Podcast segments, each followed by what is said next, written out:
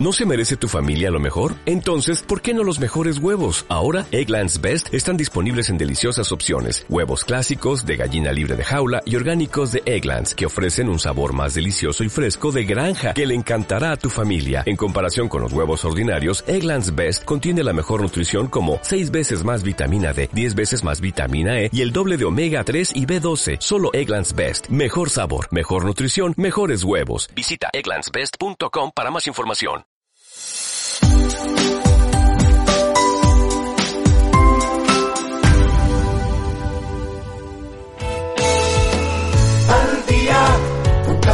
Claudia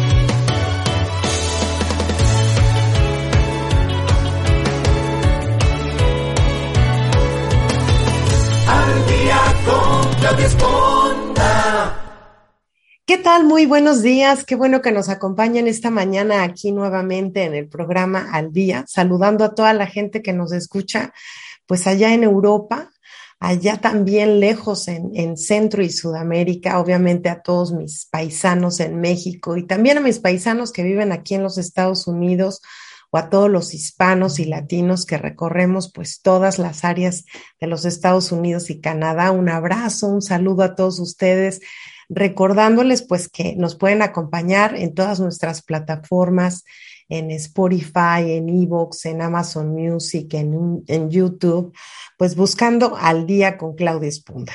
Y pues siempre trayendo este, especialistas para hablar de temas bien interesantes, temas actuales, temas que de uno dice, bueno, sí será, funcionará, qué será, de qué se trata. Bueno, yo espero que se quede la próxima hora porque vamos a platicar de pues de las emociones, pero yo sé que en este programa hemos hablado mucho de las emociones, de, lo que es la inteligencia emocional, hablamos de cómo relacionarnos con nuestra pareja, de cómo tener una buena comunicación con nuestros hijos y poder controlar nuestra ira a veces cuando queremos ahorcarlos. Bueno, pero hoy vamos a enfocar todo este asunto de las emociones desde otra perspectiva, totalmente diferente, porque mucha de nuestra vida tiene que ver, pues sí, con nuestras relaciones, pero a veces estas relaciones pues se llevan a lo que es el trabajo, ¿no? A nuestro entorno laboral, que la verdad a veces pasamos más tiempo con la gente que trabajamos que con nuestra propia familia. Entonces, ¿cómo abordar este tema de controlar, de manejar, quizá de, de, de, poder utilizar nuestras emociones como una herramienta positiva y no como algo negativo? Y para eso, hoy vamos a platicar padrísimo con Melissa Markovich, que hoy nos acompaña y a quien le doy la bienvenida. Muchísimas gracias, Melissa, por acompañarnos hoy para hablar de este tema que a mí me parece así súper interesante. ¿Cómo estás? Súper, Claudia, bien, gracias por la bienvenida. Yo también estoy súper contenta de por fin poder a, a, acompañarte entre varias coordinaciones que hemos tenido. Y bueno, muy, muy motivada por seguir aportando a tu comunidad. Eh, y creo que hay mucho por trabajar el tema de emociones en las empresas, así que eh, me parece importante como aportar en ese tema. Así que todo bien, aquí con un poco de sol Ay. en, en esta temporada de invierno para parte del planeta. ¿En dónde estás? ¿En dónde estás? Platícanos. Sí, le cuento a todos, yo soy peruana, estoy en Lima, que es la capital. Eh, normalmente en esta temporada ya hace un poquito de frío, pero un frío controlado, nunca tenemos un invierno muy fuerte. Y hoy día salió sol, Ah, pues hay que aprovechar y va a salir el sol para todos nosotros escuchándote seguramente, Melissa. Muchas gracias. Bueno, déjenme presentarles así quién es Melissa. Ella es psicóloga organizacional con maestría en educación de adultos. Tiene una experiencia de más de 12 años en gestión de talento, gestión de conocimientos y aprendizaje organizacional. También es docente universitaria y ha tratado en, varias ocasiones ya este tema de, emociones y de herramientas, de, utilizar las herramientas como emociones, como her, No, de utilizar las emociones como herramientas de trabajo. Entonces vamos a ir platicando. Y bueno, yo siempre trato de empezar así como con los básicos, como con manzanas, este, mi querida Melissa, hablando de, de cómo o cuáles son las emociones, digamos, básicas, porque yo creo que muchos de nosotros ni siquiera podemos nombrarlas, ¿no? Tenemos quizá cinco, seis, siete que decimos, ah, pues estas son, pero pues vamos a ir un poquito andando en el tema y si nos puedes empezar a platicar, pues cuáles son las básicas o las que todo mundo pensamos que ahí encajan todas, ¿no? Sí, totalmente. De hecho, primero me encantaría definir qué es una emoción en fácil. Una emoción es la respuesta a cualquier situación que pasa en tu día a día, en general. Entonces, eh, las emociones, no hay forma de que huyamos de las emociones y las emociones solo suceden. O sea, yo siempre pongo el ejemplo de que es como el viento que te atraviesa. O sea, no hay mm. forma de que no pases por una emoción frente a una situación que sucede en tu vida. Entonces, un, algo importante de entender es eso y que no siempre los vientos vienen igual, ¿no? O sea, hay vientos suavecitos que dices, ay, qué rico este viento frente al mar, eh, es súper cómodo, no te altera tanto, pero hay emociones que son más como un torbellino, te despeinan, te vuelven como inestable, pero no significa que sean buenas ni malas. Quería empezar con eso. Y segundo, que sí es importante conocer, como tú dices, las emociones básicas. Son seis emociones básicas y son la ira, el miedo, la sorpresa, la alegría y el disgusto ira, miedo, sorpresa, alegría, disgusto. Ay, me faltó una. Sí, dos, cuatro, cinco. Pues igual a, ¿igual? La, tristeza. claro. Súper bien y, y, me estaba olvidando. Estaba omitiendo la tristeza. Y de estas seis emociones básicas derivan muchísimas emociones. Entonces, es todo un mundo poder identificar bien qué emoción sientes, porque a veces decimos que sentimos tristeza o sentimos, no sé, ira, cuando en realidad lo que sentimos es miedo. Entonces hay como tips o claves para que valides que lo que estás pensando, que estás sintiendo es lo real, que es a través del cuerpo, de los pensamientos y como por ahí ir validando la realidad y conectando con lo que realmente sientes. Y, me, encantó cómo empezaste la, la, plática porque me vino a la mente que efectivamente durante el día, pues tenemos diferentes emociones, ¿no? No es que hoy estoy todo el día contenta, o sea, igual algo me preocupa en cinco minutos porque no entregué un reporte y a los ocho minutos estoy feliz porque veo a mi nieta y a los otros dos minutos ya me enojé con el marido, entonces todo este, este embalaje de, de, emociones que tenemos durante el día, a veces lo sopesamos con los, pues lo que a veces llamamos los, los sentimientos negativos, que bien dices tú que no hay malos ni buenos, pero dijimos, tenemos un día terrible, ¿no? Porque me enojé con el marido. Pero no nos acordamos que estuvimos con la nieta, que tuvimos un buen día, que tuvimos buenos momentos. Entonces yo creo que sopesar eh, el, el, día o valorarlo, siempre lo que parece negativo, pues desde ahí empezamos a no tener esa inteligencia emocional de la que queremos hablar hoy, ¿no? Sí, totalmente. Y, o sea, a ver, el caminito sería el siguiente, ¿no? Primero, como tú dices, identificar todo lo que te pasa en el día. Ah, para eso yo sí les recomiendo, así suene cliché o como muy fácil de hacer, un diario de emociones, o sea, pueden hacer un cuadernito y toda una semana ir anotando qué pasa con ciertas situaciones en su vida, o sea, qué situaciones los mueven más, qué situaciones les resulta más difícil de salir, porque hay algunas situaciones en que, ah, me sentí feliz y ya, y se te pasa la, la alegría en media hora. Y en la ira, que es, no sé, me molestó que me llamaran la atención de manera injusta, te dura todo el día. sí. Es, esa emoción se te pega más, ¿no? O sea, eh, si hablamos corporalmente, se te queda más en el cuerpo y es más difícil expulsarla de alguna manera. Por eso ves en las oficinas tanta gente con, ay, me duele los hombros, me duele la cabeza, no puedo más, y cosas así. Entonces, sí creo que es súper importante como identificar qué emociones son las críticas para cada uno, que es distinto. Eso, creo que es importante. Y luego identificar bien la emoción, ver qué tipo de nivel le estás dando a cada situación. O sea, el diario te va a ayudar.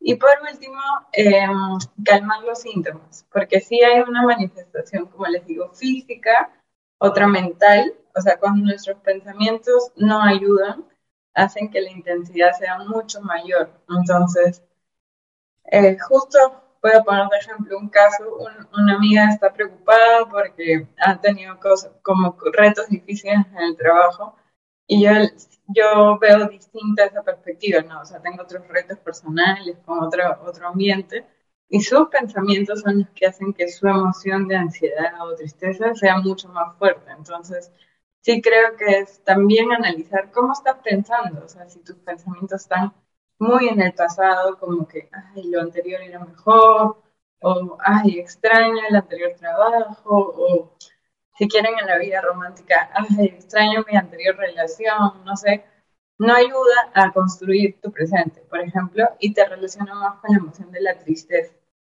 Pero si tus pensamientos están muy a futuro, eh, como que, ay, no sé qué va a pasar, todo me va a salir mal, eh, creo que no lo voy a lograr, tiene más relación con la emoción del miedo. Entonces, tienes que identificar cómo estás pensando, o sea, escucharte para ver qué emoción es la más difícil de procesar para ti. Y, bien dices, yo creo que solemos alimentar ciertas emociones más que otras, ¿no? Estás contenta y dices, ah, estoy contenta o estoy feliz. Pero estoy triste y bueno, desde poner la música más terrible que está acorde para, o sea, como echarle limón a la herida, luego este, sacas una llaga y le cortas más y luego alimentas el pensamiento, bueno, pero es que además me hizo, bueno, es que en 1925 yo me acuerdo, ¿no? Y empieza uno a alimentar esos sentimientos que, que vuelven a hacerse pues muy poderosos porque el poder se los damos nosotros. Entonces, yo, yo creo que es una mezcla aquí de, de cómo identificarlos, de estos sentimientos y que alimentamos primero, ¿no? O sea, eh, la parte positiva o la parte, o lo que nos hace sentir mejor, ¿no? Este, ¿cómo, ¿cómo podemos empezar a manejar una vez que, pues que podemos decir, estoy molesta o estoy enojada o estoy iracunda o estoy realmente, bueno, que, no me la acabo en el trabajo. ¿Cómo, ¿Cómo podemos empezar a manejar esas emociones de una manera positiva? Porque sí es cierto, cuando te enojas, bueno, yo me pongo roja, este, no puedo hablar, me tiemblan las manos. ¿Cómo controlas esos, esos sentimientos que a veces no son los mejores pues, para entablar buenas relaciones de trabajo, ¿no? Sí, totalmente. O sea, yo creo que empieza desde lo que acabas de decir, que es que ya identificaste cómo te pones cuando tienes una ira. Eh, o sea, la ira es como un nivel fuerte de esa emoción, porque ya es la emoción pura. Pero ¿qué pasaría si identificas estos signos antes? O sea, yo creo que hay que hacer un trabajo más preventivo, ¿no? O sea, mm, probablemente llegas a la ira, no sé qué tan rápido, porque ya tienes ¿Es de, de, la noche a la mañana o es porque acumulas, acumulas, acumulas y al final revienta? Yo me imagino que pasa más lo segundo que lo primero. ¿Sí? Tu caso también. Bueno, yo es muy raro que me enoje así, que me ponga iracunda, pero hay veces que sí, con un comentario, por ejemplo, que te digan agresivo, como que no sé cómo reaccionar y me imagino que a mucha gente de repente pues se le sube, como dicen, se le sube la bilirrubina y, a veces ni sabe, ni siquiera sabemos cómo reaccionar porque no estamos acostumbrados. Sí, o sea, lo que suele pasar con la ira, que es una de las emociones que está más como tabú o, o vista como negativa, pero que no es negativa, es que no lo entienden del lado positivo. O sea, la ira o la posibilidad de molestarse también te cuida por ejemplo, yo soy alguien que casi nunca me molestaba y no sabía molestarme. Entonces, creo que es todo un logro para mí aprender a haberme aprendido a molestar. ¿Por qué? Porque te pone límites. Por ejemplo, es la mm. positiva de la, de la molestia, de la ira. Imagínate que estás en un trabajo y hay un compañero que no hace nada. y tú no te molestas, no te estás cuidando a ti mismo, porque sí es importante poner límites, ¿no? O sea, ya todo bien, pero tú no estás haciendo la parte que te corresponde. Y, y eso me incomoda. Si lo expreso así, no es algo malo, pero si lo expreso como, ay, tú eres eh, un tal por cual, o sea, todas las lisuras de su región, y, este, y eh, haces nunca tu trabajo y tal, tal. Eso creo que en la mayoría de casos pasa porque mucho tiempo no comunicaste tu molestia chiquitita. Entonces sí, tal vez no es que una emoción sea buena o mala, sino que no la sabemos usar en nuestro beneficio. Entonces, desde que yo he aprendido a molestarme y decir que, ah, mira, esta situación en específico me molesta, me da muchísimo mejor. Creo que es válido decir, hasta aquí nomás lo voy a hacer, lo demás no está en mi cancha, en, mi campo, perdón, estoy usando palabras peruanas. No, está bien, está bien, usamos en, en México cancha, sí. Y me molesta, o sea, me incomoda porque tú tienes que cumplir tus responsabilidades también. Eh, y ya, o sea, estoy molesta, pero lo expreso con un nivel uno de la emoción. ¿Qué pasa si no lo expreso en ese momento? Voy a, voy a ir acumulando y probablemente sea un nivel superior en algún momento y va a reventar. Y cuando revienta, eso es lo que no te ayuda de las buenas relaciones. Nadie quiere a alguien que reviente en, un equipo de trabajo porque no, no apoya, en realidad, al contrario, hace conflictos, eh, hasta a ti mismo te hace sentir mal, ¿no? Porque a veces no es lo que queremos expresar, o sea, sucede muchísimo más y lógicamente, porque yo creo que a los que más deberías cuidar es a tu familia, a tu pareja, a la gente cercana, pero sucede más con ellos. ¿Por qué? Porque tenemos licencia, o sea, como de... Damos permiso. Sí, pero no es justo, porque en realidad deberías de cuidarlos muchísimo más. Entonces, o sea, yo siempre trato de como comunicarlo antes. Esa sería la estrategia que, que les plantearía en relación a la ira. Las otras emociones tienen como otras estrategias distintas. Yo, yo, creo que aquí está en, en, particular o el enojo, la molestia o cualquiera que tenga que ver con el disgusto, ¿no? Que es una de las principales tiene que ver también con una cuestión pues muy cultural o muy de educación, ¿no? Que nos enseñan a, este, bonita, debes este, siempre ser amable, siempre ser cordial, eh, no mostrar mucho tus emociones de disgusto, de incomodidad, de enojo. Entonces, yo creo que tiene que ver también un poquito con la cultura o con la educación. No por no estar disgustada, pues no tienes que ser grosera, ¿no? Este, y no hemos aprendido a decir no. Yo, digo, yo no sé si en Perú, pero en México es muy raro que la gente diga que no porque se ofenden, ¿no? Este, y que entonces se crean situaciones incómodas que, como tú dices, se van alimentando hasta que llega un momento que dices, bueno, ya me tiene harta mi amiga porque, como friega, ¿no? Pero nunca le dijiste desde el principio que te molestaban ciertos comentarios o, los sarcasmos de alguien que te hace una broma y te jajaja, te ríes, pero realmente te incomoda. Y llega un momento en que dices, o sea, ya me hartó el, el tu chistecito y que te burles de mi risa o que te burles de X porque no sabemos decir no, basta, no sabemos poner límites, ¿no? Sí, totalmente. Pasa lo mismo en Perú, creo que es todo Latinoamérica, la verdad. Este, entonces sí creo que, que, es eso, o sea, que sí te des tu espacio para poder decir no, poner límites, cuidarte. Eh, no tiene mucho que ver con la tristeza porque también Tal vez nuestra cultura no tiende mucho a la tristeza porque somos súper alegres los latinoamericanos. Buscamos fiesta donde sea y cosas así. Pero en sí la ira sí, o sea, sí, sí somos muy eh, como, como eufóricos, ¿no? Como que el toque vas para afuera todo lo que te molesta y no tenemos la oportunidad de decirlo a tiempo. Entonces sí he visto un montón de esas situaciones. Podríamos eh, decir que, qué emociones son las que más afectan dentro de un ambiente laboral. Mm, yo creo que la ira descontrolada, porque la ira bien expresada, ¿no? Pero la ira descontrolada sí afecta en un ambiente laboral un montón. Y me parece que el miedo, o sea, cuando hay demasiado miedo, lo que pasa con el equipo es que no, no hace nada. O sea, como tiene tanto miedo, mejor, ah, mejor no nada. Mejor no toco nada. Si hay un cambio, no, qué, qué, horror. O sea, ¿cómo voy a asumir un cambio? ¿Cómo esta persona va a proponer eso? Y juzgan entre ellos. O sea, creo que los juicios son como el peor enemigo de, de la creatividad, de espacios innovadores.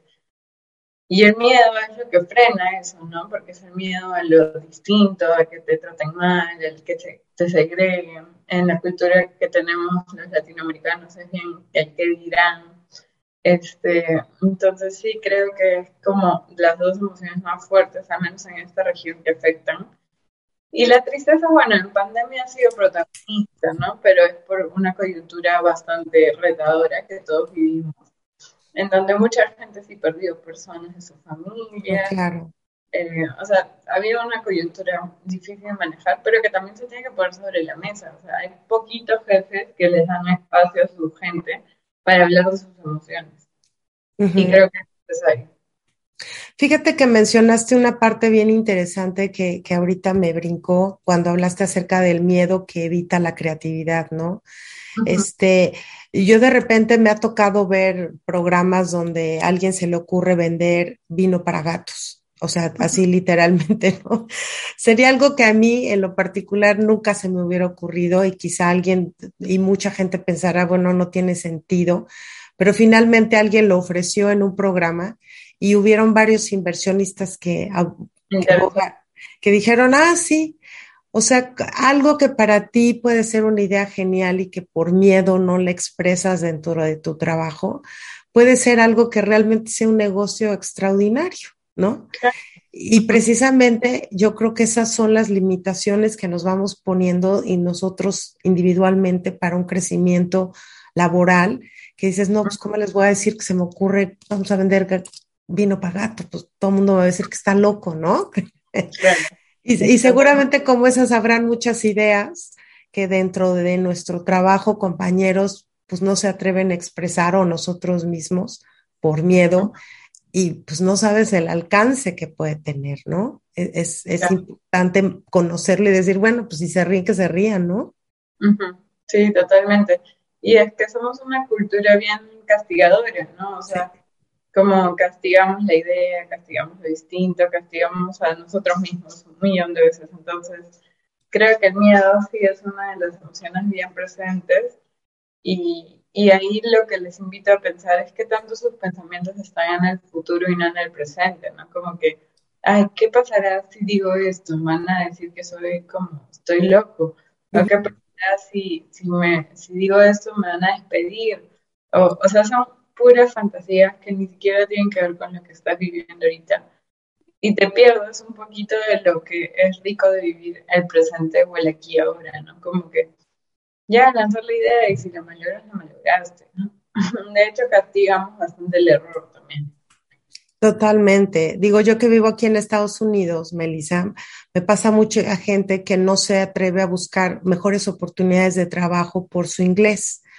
Y, me sorprende porque veo mucha gente, por ejemplo, asiática, que no tiene un inglés extraordinario, ¿no? Que incluso cuesta un poquito de trabajo entender y tienen negocios muy, este, muy o sea, muy, eh, pues que están creciendo mucho, ¿no? No encontré la palabra, pero exitosos, porque pierden ese miedo al idioma, ¿no? Porque dicen, bueno, pues qué tal si, y finalmente los ves haciendo negocios y tú dices, bueno, y, y tú podrías tener mejores posibilidades por el miedo, porque la gente no va a criticar tu acento, porque como yo, este, y pues hay que empezar a romper esas barreras definitivamente, ¿no? Sí, totalmente. O sea, creo que es como bien mentales, son bien mentales las barreras, no son tan reales físicamente o, o por el idioma o lo que sea porque ya la globalización ha hecho entender de que la diversidad también es buena, o sea, que está bueno poner gente de distintas culturas, mezclar, que se atrevan, porque aportas desde tu lado. Eh, bueno, aquí en Perú como que falta un poquito más de, de digerirlo, incluirlo en muchas empresas, pero a nivel mundial, las potencias creo que lo han entendido un poquito más. Eh, y, y, sí, o sea, la limitación es mental, porque si en vez de ver los, los beneficios que tiene ser distinto, estás viendo que, ay, no eres perfecto, y ahí es todo un tema para otro en vivo. o sea, el perfeccionismo es demasiado, este, demasiado frecuente en Latinoamérica. O sea, pretendemos ser perfectos y no tener nada de errores y que no nos digan nada absolutamente y no equivocarnos nunca. Entonces yo digo, ah, qué, qué difícil, ¿no? Porque es imposible no equivocarse nunca. Entonces, bueno, yo ahora justo voy a ser mamá y creo que lo primero que le, me gustaría transmitirle a mis hijos es, no pasa nada, o sea, trata de evitar equivocarte, pero si te equivocas no pasa nada. O sea, es como un proceso para que aprendas qué cosa hiciste mal, para que no lo vuelvas a hacer, claramente. Y si te equivocas dos veces ya es tu culpa. Pues, pues ya échale ganitas, ¿no? No, es que definitivamente se aprende con el error, ¿no? No se aprende con la, con la perfección. ¿Cómo, ¿Cómo sugerirías tú, en base a tu experiencia y como trabajando, eh, tu experiencia trabajando con organizaciones, aprender a manejar y convertir las emociones en herramientas positivas de trabajo? O sea, si yo tengo miedo, ¿cómo puedo enfrentarme a, a un jefe para darle una idea? O a un equipo de trabajo para decirle, oigan, se me ocurre esto, o si yo tengo una emoción como este, pues un exceso de, de, de alegría, decir, pues también no puedo estar todo el día tengo que bajarle dos rayitas porque digo, todo en exceso también es el súper positivo, el que todo está maravilloso, también dices, ay, bájale, ¿no? O sea, no, no todo es así, o el que siempre está triste porque pues es una persona deprimida, este, cómo aprender a manejar y controlar esas emociones dentro de tu trabajo para que te ayuden a crecer y ayudes a crecer también la empresa o tu propia empresa, ¿no? Claro. O sea, ahí hay dos perspectivas. La primera es el trabajo personal, que es lo que les digo, empiecen con un diario personal, identifiquen cómo se están sintiendo con cada situación, qué emociones les resulta más difícil, cuáles son más ligeras, tal vez como para ustedes. Eh, así sea la alegría, porque como tú dices, la alegría intensa también es medio, no es tan porque no, no, no aporta, pues, porque no es empático con las otras emociones. Eh, y así trabajando en ti mismo vas a ayudar un montón a tu equipo porque vas a ser una persona consciente de lo que te está pasando, de tus emociones, de qué cosa debes mejorar y qué no. Y, y no hay nada más valioso para un equipo de, que alguien que dice, oye, discúlpame, es algo mío, eh, ahorita me siento así, eh, déjame unos minutos para poder conversar de nuevo. Me parece lo mejor para el clima laboral del mundo, pero implica un trabajo personal. O sea, ¿qué, qué cosas tienes que tú trabajar? Y la otra perspectiva es el la perspectiva de la organización. O sea, si no eres jefe, um, creo que como parte del equipo también lo puedes promover. Es que hablen de esas cosas. O sea, es como una familia, ¿no? Una familia que es como que, hola, ¿qué tal? Chao, sí, que nunca van a hablar de cómo se sienten, de qué pasó, de por qué sienten eso y, etcétera. Tengo una familia que dice, bueno, hay que sentarnos un rato a conversar, o, o ¿qué tal? ¿Cómo estás? ¿Cómo te sientes? O sea, compartir cosas más de emociones, así sea. Hay metodologías ágiles que te dan como un cuadrito y te dice, pon qué tan positivo o negativo estás hoy día, o quién cómo se sienten al inicio del día, al final de, de la semana este, para que al menos haya un pretexto, ¿no? Y empiecen a hablar de ese tipo de cosas. Yo a mi equipo les pongo la pizarrita y les digo, ya, el 1 al 5, ¿cómo están? Ay, fíjate qué bueno, sí. Tal vez no lo profundizamos, pero al menos veo que si todos están en uno o dos, digo, ah, como ya hace una semana densa. ¿Qué ha pasado? Cuéntenme. Y ahí empezamos a hablar de tal vez situaciones súper difíciles y, entiendo que hay sobrecarga laboral en esa semana o entiendo todo para ayudar a desbloquearlos. O sea, lo que sea que haya pasado. Porque puede haber pasado que, no sé, perdieron algo o se enteraron de la muerte de alguien. No sé, o sea, mil cosas que pueden haber pasado, pero que nadie se entera si no hablan de esas cosas porque piensan que el trabajo no es para eso. Entonces, Desde el lado organizacional es poner espacios para que se hable. Y desde el lado personal es trabajar en uno mismo y hacerse cargo de sus emociones. O sea, si tú quieres ser un mejor profesional, tienes que trabajar en tu interior. De alguna manera. Fíjate que yo creo que, que esta cuestión de, de, las cuestiones emocionales y de salud mental vinieron muy a colación ahora a través de la pandemia, ¿no? De, de las organizaciones realmente considerar esto como algo y realmente importante. Yo me acuerdo que hace muchos años las compañías pues traían este, oradores motivacionales para hablar con los empleados y, y, este, y motivarlos al trabajo en equipo, a que todo es muy positivo, pero eran pláticas esporádicas, ¿no? O sea, ahí una vez al año, a fin de año, cada seis meses. Hoy creo que las organizaciones, las compañías, las industrias están más conscientes de que empleados contentos o estables o siendo empáticos con los empleados o con el grupo, trabajas mucho mejor y eres más productivo, ¿no? Este, creo que se ha hecho esta conciencia que, que, que, ahorita que me mencionas, qué padre que te pregunten en tu día, oye, pues, ¿cómo estás del 1 al 5, no? Y que puedas decir, pues, híjole, pues hoy la verdad es que tengo uno porque me, me aventé un round con mi perro en la mañana que me destrozó mis zapatos favoritos, ¿no? O cosas tan simples que te pueden cambiar el sentido del humor, pero alguien que comprenda tu situación y diga, bueno, pues ahorita a Claudia pues no le vamos a cargar la chama porque quién sabe cómo termine. Entender eso yo creo que es, es cada vez más común y, y me alegra saber que organizaciones lo están considerando realmente importante, ¿no? Sí, sí, totalmente. De hecho, o sea, como te digo, lo, lo trato de promover en mi equipo. Yo sé que hay líderes que lo están incluyendo. Eh, pero sí, sí, si no gestionas eso, creo que la gente puede estar ahorita muriéndose de ansiedad.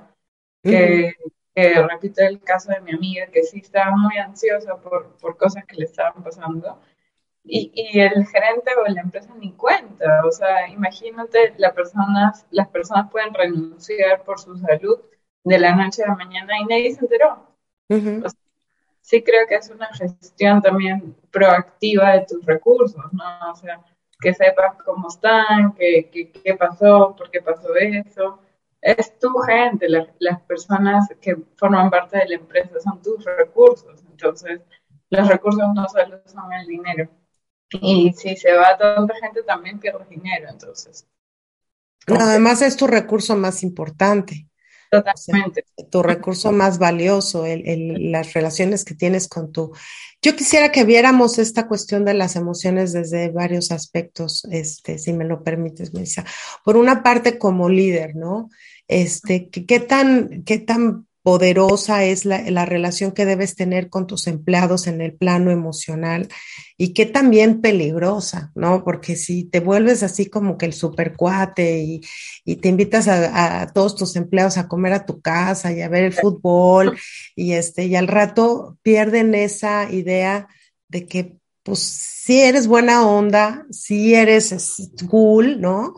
Pero eres el jefe, y dentro de la oficina, pues es un ambiente y fuera de la oficina es otro, porque me imagino que también debe ser difícil el que la gente entienda que, que también hay limitaciones de respeto de, de, de todo, ¿no? De, de, hasta dónde, si somos cuates, de hasta dónde trabajo para ti, o si se puede o no se puede. Y sobre todo porque mucha gente tiende a decir, ay, pues mira, es buena onda y nunca se queja y el jefe es una... ¿Cómo como líder debes asumir lo importante de las emociones con tus este, empleados y hasta dónde decir, a ver, espérame tantito. Eh, bueno, yo creo que definitivamente el encuadre te cuida. O sea, no sé, pondría como reglas concretas de qué es lo que sí es válido y qué es lo que no es válido en tu equipo.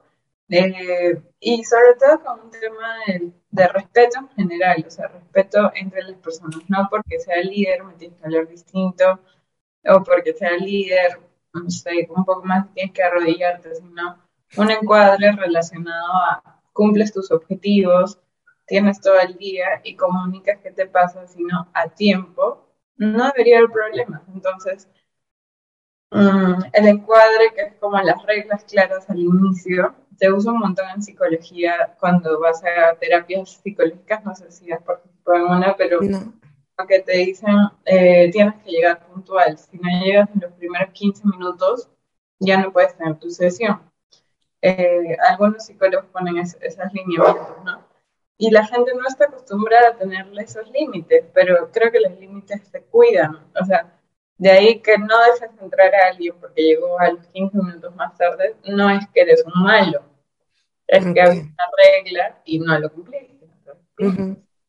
Entonces, lo que yo les aconsejaría, si es que no les sale naturalmente un liderazgo más fuerte, como, un carácter súper, súper imponente, que no necesariamente es bueno, pero a veces funciona, lo que yo hago, que yo no tengo carácter fuerte, es poner reglas claras, ¿no? O sea, por ejemplo, uso metodologías. Yo siempre digo, si se limpia el objetivo, ya hay menos problemas subjetivos. Entonces, si tienes claro qué es lo que tienes que hacer, ya puedo decirte sobre eso. Mira, no entiendo, quedamos en esto. O sea, ¿qué pasó? Porque eso ya no está en mi cancha. Eso ha sido un error tuyo. Entonces, así me ayudo a que no tenga que estar como, ah, sí, súper recta o cosas así.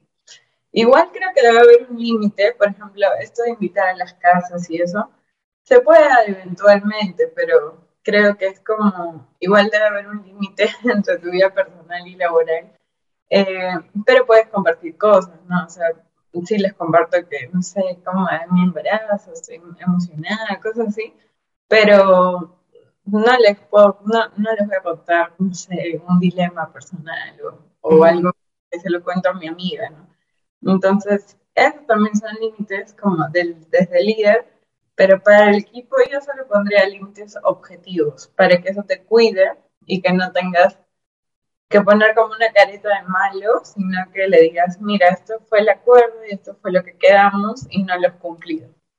Entonces, ¿qué vamos a hacer? sí.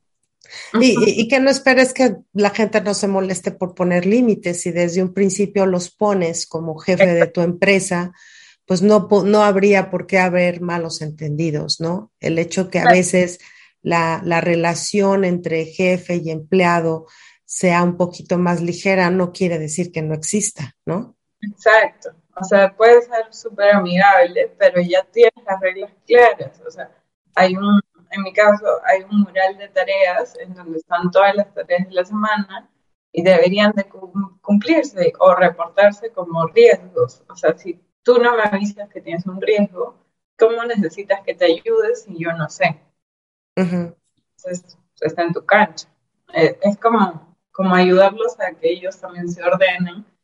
Y ya, todo el resto del día eres amable, Porque mientras todos cumplan, es como, ya está.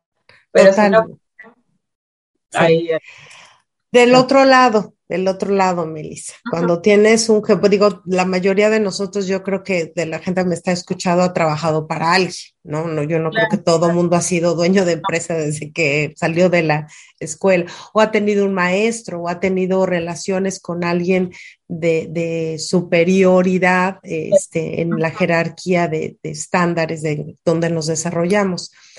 Y a veces cuesta trabajo, pues me imagino, este, pues que el jefe te, te, grite o te llame la atención, que tú sientas así que la sangre te hierve y dices, híjole, pues si le grito me corro, me corre, o no me parece cómo me trata, o no me parece cómo trata a mis compañeros, ¿no? A mí me ha tocado este, gente que, que insulta a, a, otros empleados y como les da un buen sueldo y pues de eso viven, pues aguantan.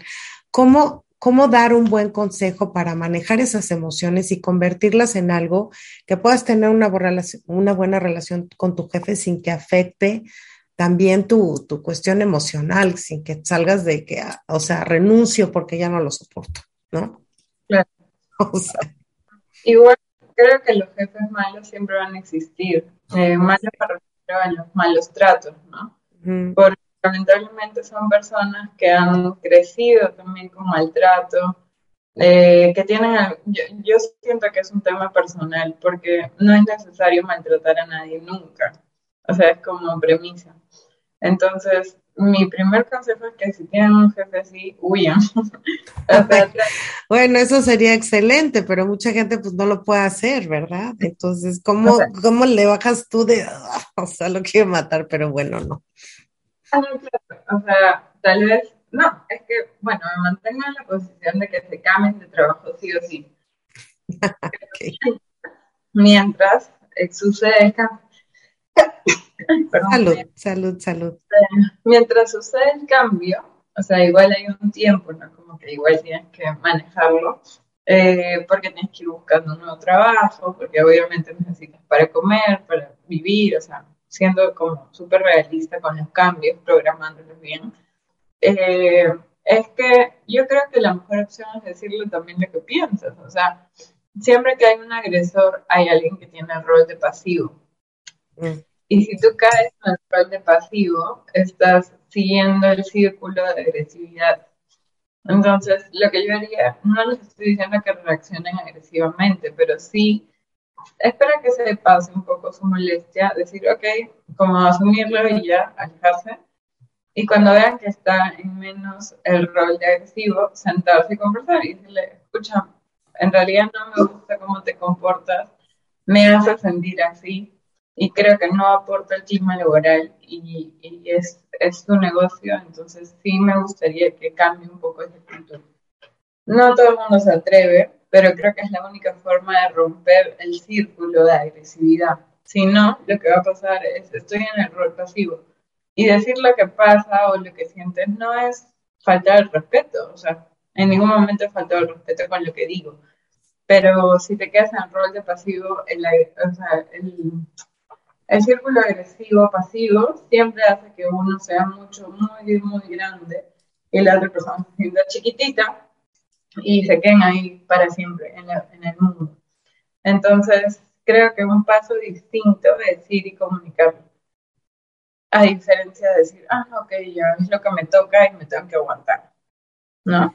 Y yo creo que eh, aquí es también bien mencionas que es como la contraparte, porque generalmente este tipo de personalidades, no de jefes mandones o gritones, siempre encuentran con quién.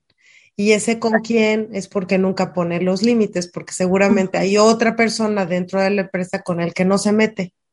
Exacto. ¿No? Porque el que no se mete ya sabe que ahí sí no. Sí, totalmente. Y es súper interesante porque o sea, creo que sí le, le puedes como cambiar el chip o decir, ¿qué pasó acá? Si es que suele ser pasivo y en algún momento lo respondes asertivamente. O sea, el medio entre la agresividad y la pasividad es la asertividad, que es comunicar cómo te sientes y qué es lo que te hace sentir y recomendar algo y ya. Entonces ahí el jefe se va a quedar como, wow, qué raro. O sea, lo vas a cuadrar de todas maneras, porque no está acostumbrado a eso.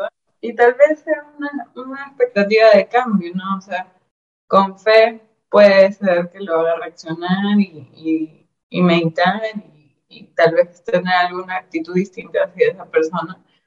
Pero si aún así no cambia, lo que sí les recomiendo es que se Huye. Cosa, sal corriendo. Porque es tu salud, o sea, es tu salud mental y esa persona tal vez tiene problemas personales, o sea, no lo hace mal la persona, pero sí hay algo que necesita maltratar a gente y si tú eres la persona que he elegido como víctima, no vas a ser feliz en este trabajo, entonces lo que hay que hacer es metodológicamente ir buscando tu trabajo para que sigas pagando tus cuentas y obviamente no te quedes en el aire y cosas así. Pero hay gente que vive en eso muchos años. Totalmente, totalmente. Yo creo que, que, hay que aprender, y lo mencionaste desde un principio, a saber conocer nuestras emociones, manejarlas. Digo, porque también llegan situaciones pues de, de enfrentamiento que hay que aprender a decir, no es mi momento para hablar y decir las cosas porque como estoy tan enojada puedo decir algo que no ni siquiera pienso, ni siquiera siento y encontrar los momentos oportunos o las formas para hacer llegar lo que realmente piensas y sientes de una manera respetuosa, ¿no? Yo creo que, que es bien importante trabajar desde uno, como tú bien mencionas. Totalmente. Otra, otra de las grandes este, disyuntivas que se ponen en, en, esta cuestión de las emociones, sobre todo los chavos que salen de la universidad y que pues, ya este, estuvieron con los maestros y van a sus primeros trabajos, ¿no? Las primeras entrevistas. Es una montaña de emociones porque estás emocionado, vas a tener tu primera entrevista, pero tienes miedo, pero tienes eh, eh, nunca has ido, no sabes qué te van a preguntar. ¿Qué les recomendarías tú a estos jóvenes que de repente pues ya dicen, este, estoy emocionado, eh, no sé si voy a decir lo que quiero decir, no sé si estoy preparado, no, este, manejar esas emociones en esas primeras entrevistas son dramáticas. O sea, hay gente que va cuatro veces al baño antes de entrar a la, la cita, este, que no pudo dormir la noche anterior, que está pensando si lo que va a decir va a estar bien, si hizo el currículum adecuado. O sea, ¿qué le sugerirías a todos esos jóvenes para manejar sus emociones y ir tranquilos, hacer lo que tienen que hacer para esas primeras entrevistas de trabajo? Sí, totalmente. Es una situación como nueva. Entonces, todo lo nuevo es más retador porque es como, bueno, ni siquiera sé qué voy a sentir, solo estoy Creo que es la receta, es que lo vivan como un aprendizaje. O sea, si ustedes van como diciendo, ay, sí, si no me seleccionan aquí es el fin del mundo porque es la única entrevista en el mundo que voy a tener, les va a ir mal. O sea, porque no, no, no, es verdad, van a tener un millón de entrevistas en toda su vida. Eh, inclusive esta que me estás haciendo es una entrevista y, y, si sale mal o bien o más o menos, genial, porque igual es un aprendizaje y la siguiente diré, ay, tal vez debí agregar este punto o debí hacer esto o lo otro. Em, creo que sí, el, el nervio va también en que algunos necesitan el empleo y ahí los invito a pensar qué otras formas de generar dinero tienen, ¿no?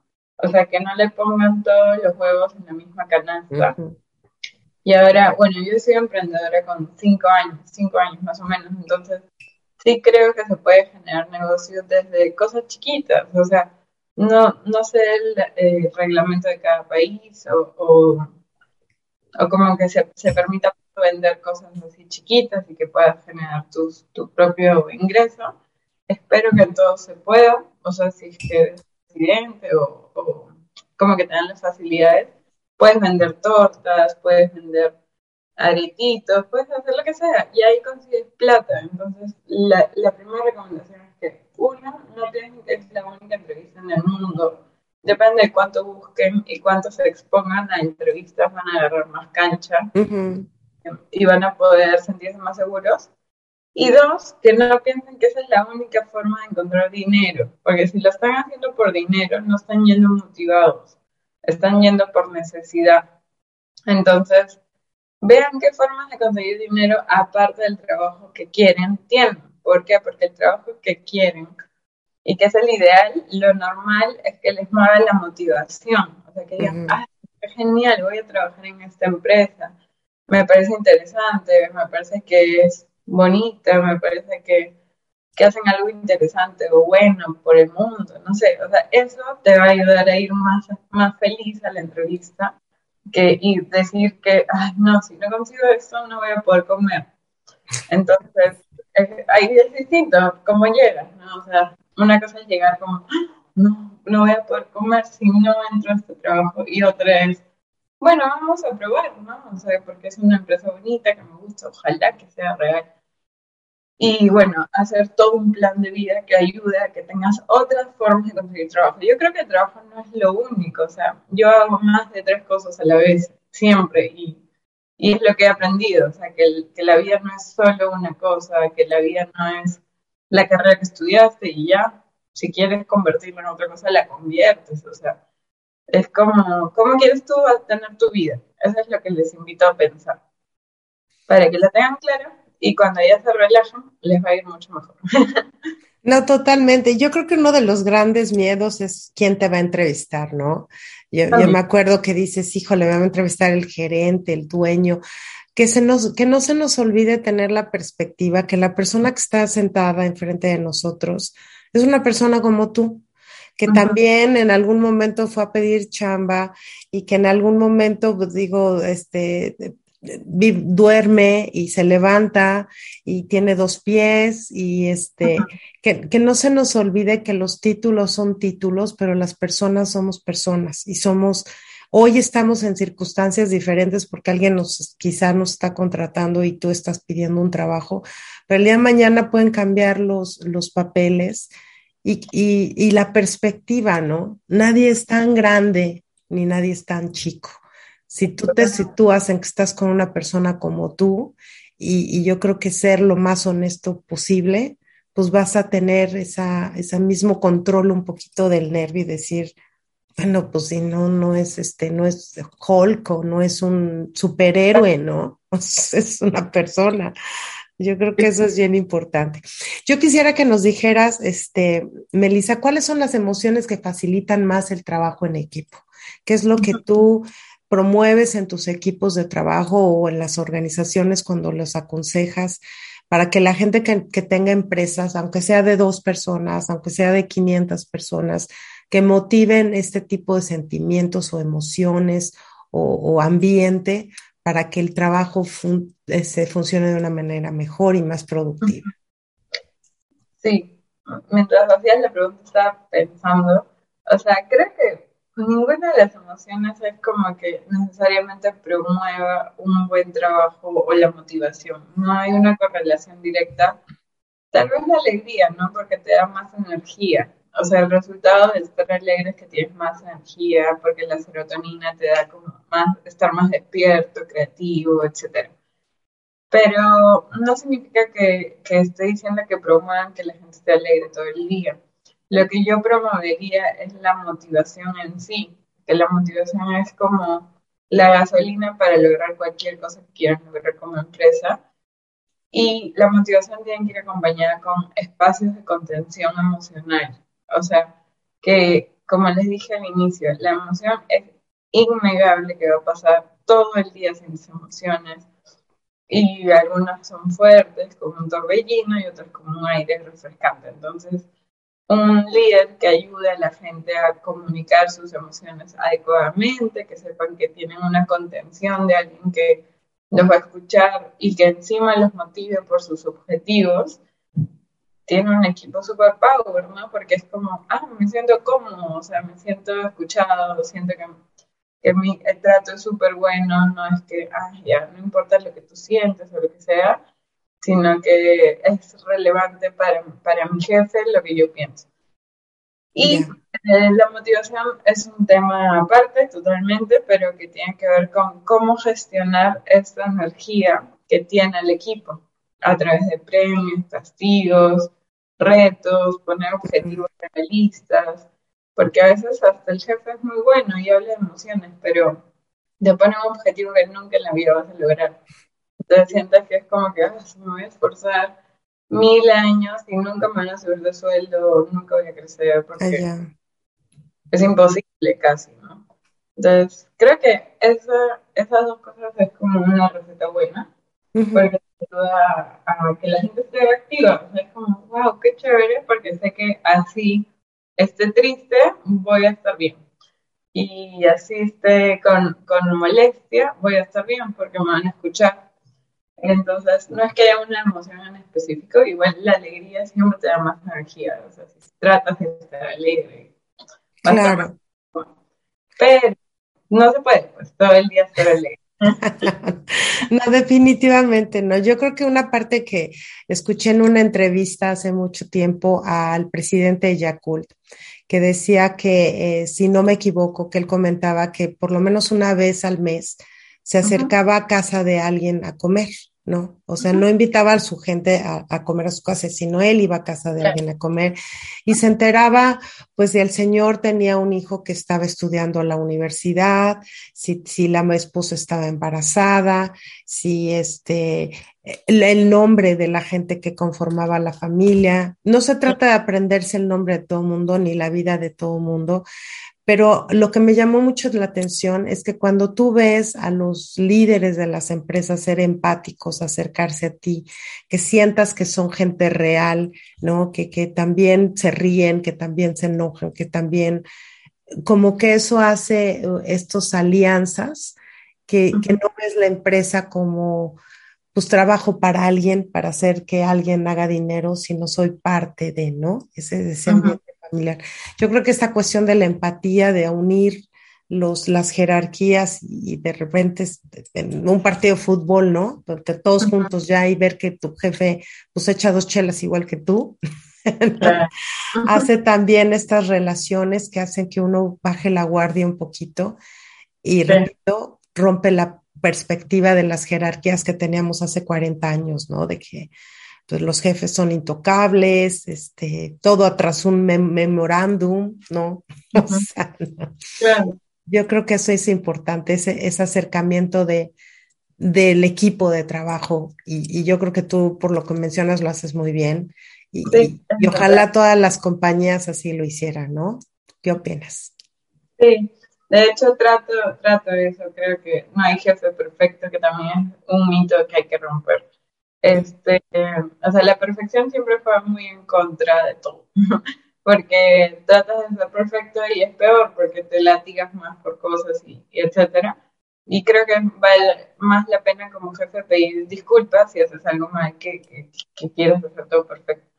Y opino lo que tú dices, o sea, el jefe también es ser humano, entonces también tiene emociones, también está mal a veces, también tiene dilemas, o sea, son, son cosas normales y que si pretendemos hacer que el jefe es perfecto y, y no, no siente nada o no le interesa nada, es mentira. Entonces ahí haces que haya más distancia entre las, entre las personas, entre los, los, equipos en general, ¿no? Porque creas una brecha de alguien que es como un superior, literal superior, casi Dios, y el resto del mundo y no es tan real. O sea, yo, yo soy también un ser humano y yo tengo el rol de jefe. Tal vez mañana lo tenga. Hace un tiempo lo tenía, pero de otra manera, porque era consultora, no estaba en una empresa. Entonces, es distinto y tienes que darte cuenta de que la persona no es el rol, la persona es persona.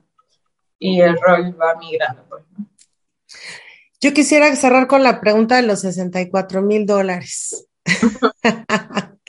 que es cómo manejar el estrés. Yo creo que eh, todos dentro de nuestras labores este, profesionales llega un momento en que dices, híjole, este, sí, estoy triste, lo entiendo, sí, estoy contenta, lo entiendo, pero el estrés es algo que parece así como que ya nacimos con el estrés y este, y todo el mundo hablamos de estrés y del burnout y, y, como que pues ya hay quien que le haga como pueda.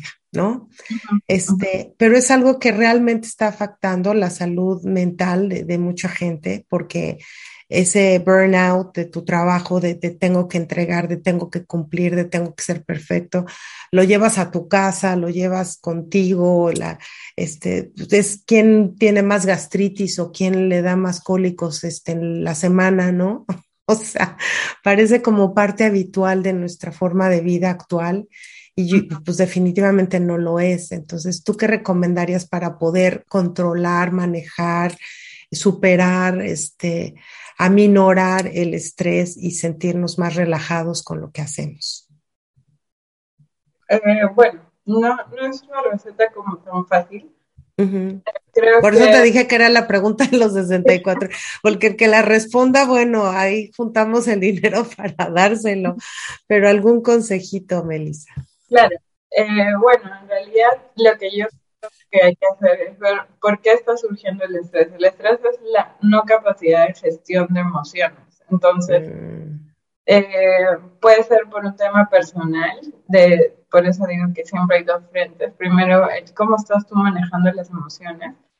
Y el otro es qué tan bien están distribuyendo las tareas en la empresa, ¿no? O sea, sí es un poco eh, radical decir que no te sientes estresada si te pongan 500 mil entregables. O sea, es ficción, es imposible. O sea, obvio te vas a estresar porque te están pidiendo algo que no es manejable en el tiempo. Entonces, sí es súper importante eh, que, sea claro cuál es la fuente de estrés. Mapearía eso primero. O sea, ¿qué es lo que está estresando? Que hay sobrecarga y que la empresa no tiene presupuesto y por eso no contrata a nadie. O que, que las personas no tienen las capacidades necesarias para afrontar esta presión, que es una presión laboral, que es natural y que sucede. Eh, por el lado de la presión, sí es darle recursos a tus colaboradores, porque claramente no hemos tenido educación emocional todos en nuestros colegios, en nuestras universidades, nunca te enseñan. No. Entonces, ayudar desde la empresa a tener recursos, a gestionar las cosas emocionales. Y desde el lado de la sobrecarga, si fuera de sobrecarga, sí creo que ahí las empresas no son tan conscientes y solo se, busca, se centran en sus objetivos. Entonces, sí creo que es como pensar, en verdad, amerita quemar a todos, porque hay un síndrome que es el burnout, que sucede más con, con trabajadores que trabajan con personas, pero casi todos trabajamos con personas en realidad. Y, este, y es como quemas a la persona y se, se va a estresar tanto y va a enfermarse tanto que se va a ir. Entonces, ¿por qué tener una cultura así, no? O sea, es como bien salvaje eh, pensar que todos los que van a estar en tu empresa se van a quemar al final y no van a seguir contigo porque ya no aguantan. O sea, creo que hay algo mal en ese diseño. Entonces, la fórmula de solucionar el estrés es ver los dos enfoques. ¿Qué puede hacer la empresa? ¿Y qué podemos darle a los, a los colaboradores para que tengan una mejor gestión de sus emociones? Sí. Porque el estrés o sea, que no puedas gestionar tus emociones. Pues bueno, ahí, estará la pregunta de, que aprendamos a, ver por dónde viene y si es este requerimiento de, nuestra compañía o de nosotros mismos, ¿no? Porque a veces nosotros somos la, empresa y queremos solucionar, digo, que el, clima, ¿no? O sea, que llueva. O sea, hello. tener objetivos realistas. O sea, yo que he sido emprendedora, repito, si me ponía el objetivo, no sé, vender no sé cuántos millones de soles, que es la moneda de acá, no lo iba a lograr, iba a vivir como con un súper estrés de algo que no iba a lograr. Entonces, es más para aterrizarlo en algo concreto. Y ese tipo de cuestiones pues trae frustración, trae disgusto, trae, y entonces volvemos a lo mismo que es como empezamos la plática, con qué alimentas a tus monstruos, ¿no? O a tus fantasmas o a tus genios. ¿Los alimentas con cosas positivas o los alimentas con cosas negativas? Bueno, ya, ya nos dijiste que nada es negativo ni positivo, pero hay cosas que nos hacen sentir mejor que otras. Pues muchísimas gracias, Melissa. No sabes cómo he disfrutado. Yo espero que la gente, a través de esta plática que tuvimos el día de hoy, sea un poquito más consciente de, estos vientos que tú mencionabas, de que, pues no es que todo el día me fue mal, no es que todo el día tampoco me fue bien, sino que hay momentos que tenemos estos sentimientos, estas emociones, y si las dejamos albergar pues mucho tiempo, se convierten en sentimientos, ¿no? Las emociones vienen, pasan, y pues si las alimentamos, las hacemos monstruos gigantes, y si las alimentamos de cosas positivas, pues pueden ser cosas bonitas en nuestra vida. Entonces, pues algo con lo que quieras despedirte, darnos este también al final tus redes por si alguien desea pues tener una plática contigo más profunda o que les ayudes a, cómo gestionar esto con sus equipos de trabajo, pero sobre todo un mensaje, ¿no? Un mensaje eh, que, que cierre muy bonito como la cerecita arriba del pastel. Sí, o sea, creo que me gustaría dar un mensaje más personal, que es como que recuerden que el trabajo no es su vida entera. Entonces, sí es súper importante que cada uno asuma la responsabilidad de trabajar en sus emociones y en sentirse feliz. O sea, y feliz no es que no tengas miedo, no es que no tengas pena, no es que no tengas molestias, porque la vida es así, pero saber poner límites, saber expresar lo que sientes, saber eh, gestionar, ¿no? Que la mayoría de cosas te va a sentir bien en general, eh, sí es responsabilidad de cada uno. Entonces, los trabajos deben ser más humanos. Invito a todas las empresas a que promuevan eso, pero también creo que es trabajo de cada uno. Imagínate si todos se hicieran cargo de sus emociones, creo que viviríamos en un mundo distinto. Sí. o sea, sí, creo que es importante y es importante transmitirlo y que sean más personas conscientes de eso.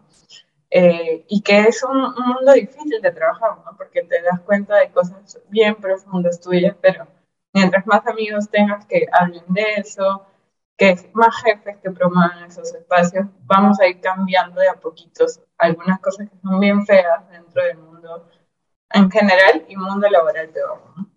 Totalmente, totalmente de acuerdo. ¿Y cómo te seguimos, Melissa? ¿Dónde te encontramos? En realidad por LinkedIn creo que es el mejor canal, eh, Melissa Markovich. Eh, pueden buscar así tal cual porque está el LinkedIn rayita Melissa Markovich. Actualmente no estoy haciendo consultorías abiertas, pero me encanta darles consejos, tenerlos en la red de contactos eh, y que puedan hacer comentarios o cruzar ideas. Yo feliz de conversar. Pues muchísimas gracias. Yo te agradezco muchísimo que, que, nos recibieras ahí en tu casa en Perú y nosotros aquí desde San Antonio, porque yo creo que son temas que hoy se tienen que hablar, abordar, no sé cuántas veces, no sé de qué tantas formas, pero definitivamente la forma de trabajar, la forma de relacionarnos ha cambiado y yo creo que hay que hacerlo desde, desde planos más saludables, ¿no? Desde personas más integrales donde entiendas que tú no eres tu trabajo, eres una persona, es tu familia, es tus relaciones, es cómo te sientes tú, es que has aprendido, qué sabes, qué no sabes, qué quieres compartir. Y para eso estamos también aquí en este programa como una como un compromiso de servicio social, de ofrecer a la gente temas que puedan ayudarle.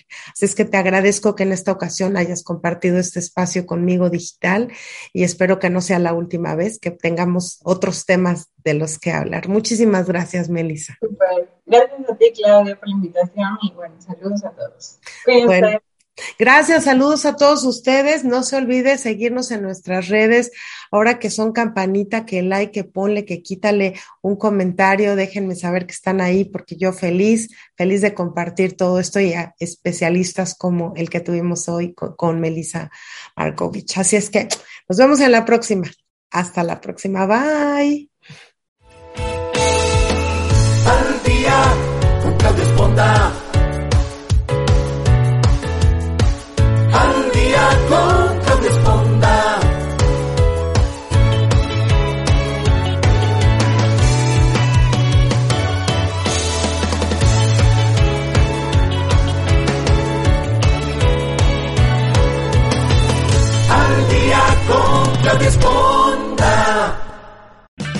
O'Reilly Auto Parts puede ayudarte a encontrar un taller mecánico cerca de ti. Para más información, llama a tu tienda O'Reilly Auto Parts o visita oreillyauto.com.